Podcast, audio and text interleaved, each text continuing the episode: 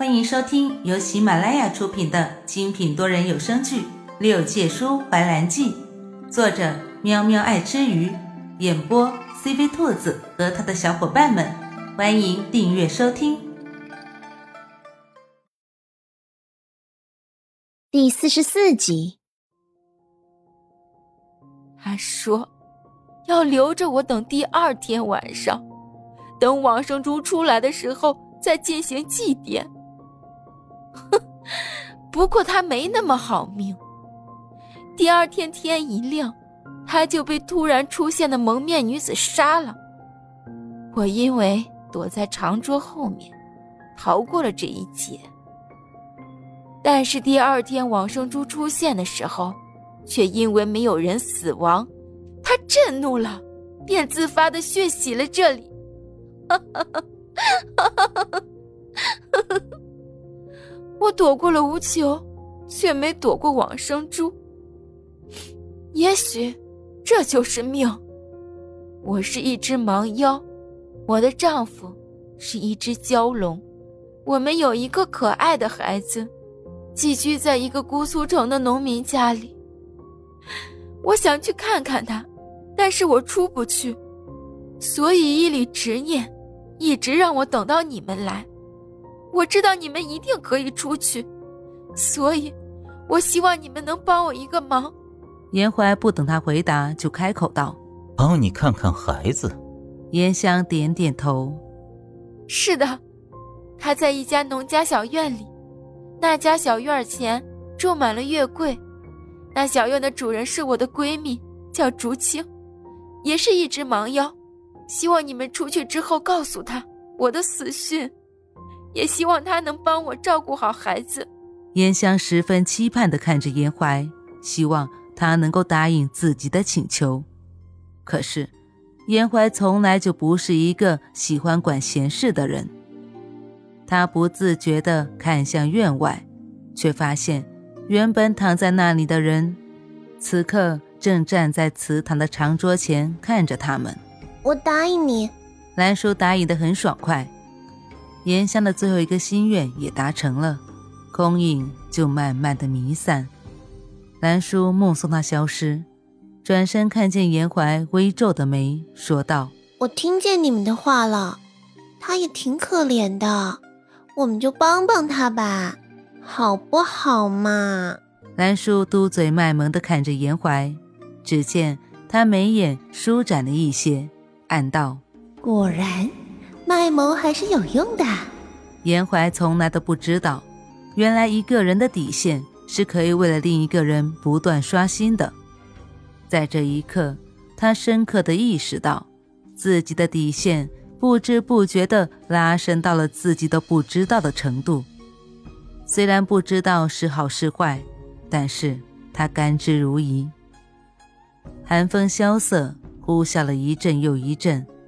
兰叔孤零零地捧着严怀的白袍回了篝火旁取暖。严怀说：“这个祠堂里虽能抵挡寒风，但是着实不大安全。外院空间大，若是真的发生什么，也有施展的空间。”翌日，兰叔是在严怀的怀里醒来的。他揉着惺忪的眼眸问道：“嗯，什么时辰啊？”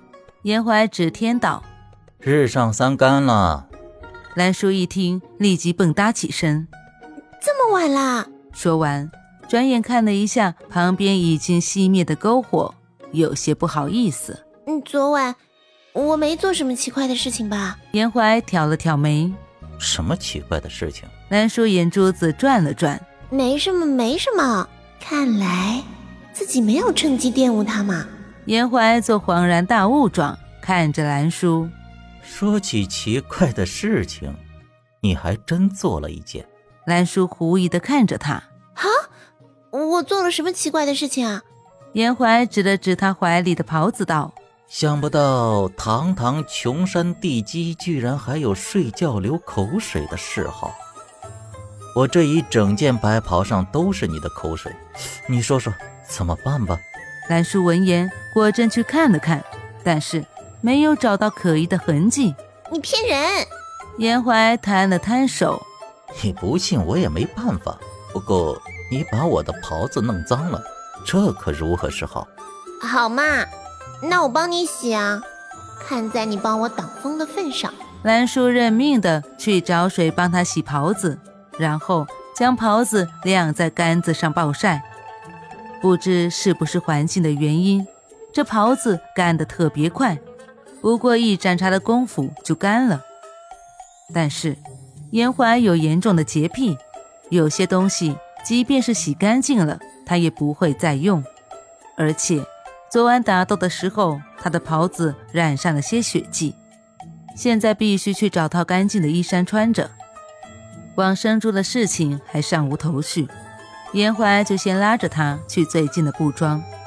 兰叔生怕再发生昨天那样的事情，紧紧地跟在严怀身边，扯住他的衣角不撒手。布庄老板是一个陌生女子，但是兰叔瞧着这女子，却莫名的熟悉。他扯了扯严怀，小声的问道：“哎，你认识他吗？”严怀同样摇了摇头。那女子很热情，招呼着他们往里面走。二位客官里边请，我这儿啊可都是上好的布料，不知道公子是要自己置办，还是给这位姑娘准备？他充分的发挥了商人应有的本质，找来小厮就将严怀的兰书往里面推。那老板娘果真没有说错，那里头确实琳琅满目，都是些不错的料子。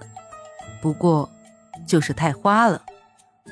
严怀看了看自己被扯皱的袖子，又看了看兰叔那一身算不上干净的衣衫，说道：“你自己去找一件吧。”兰叔感激地看着他，想表示谢意，但是严怀接下来的一句话差点没把他气死：“你这衣服……”脏的我都看不下去了，你是怎么做到熟视无睹的？嘿，合着您就是因为这个才大发慈悲的让我选衣服的？兰叔心里瞬间有数只草泥马飞奔而过，凌乱过后他又释然了。和他争什么？根本就没有必要，好吗？选就选，哼，买穷你！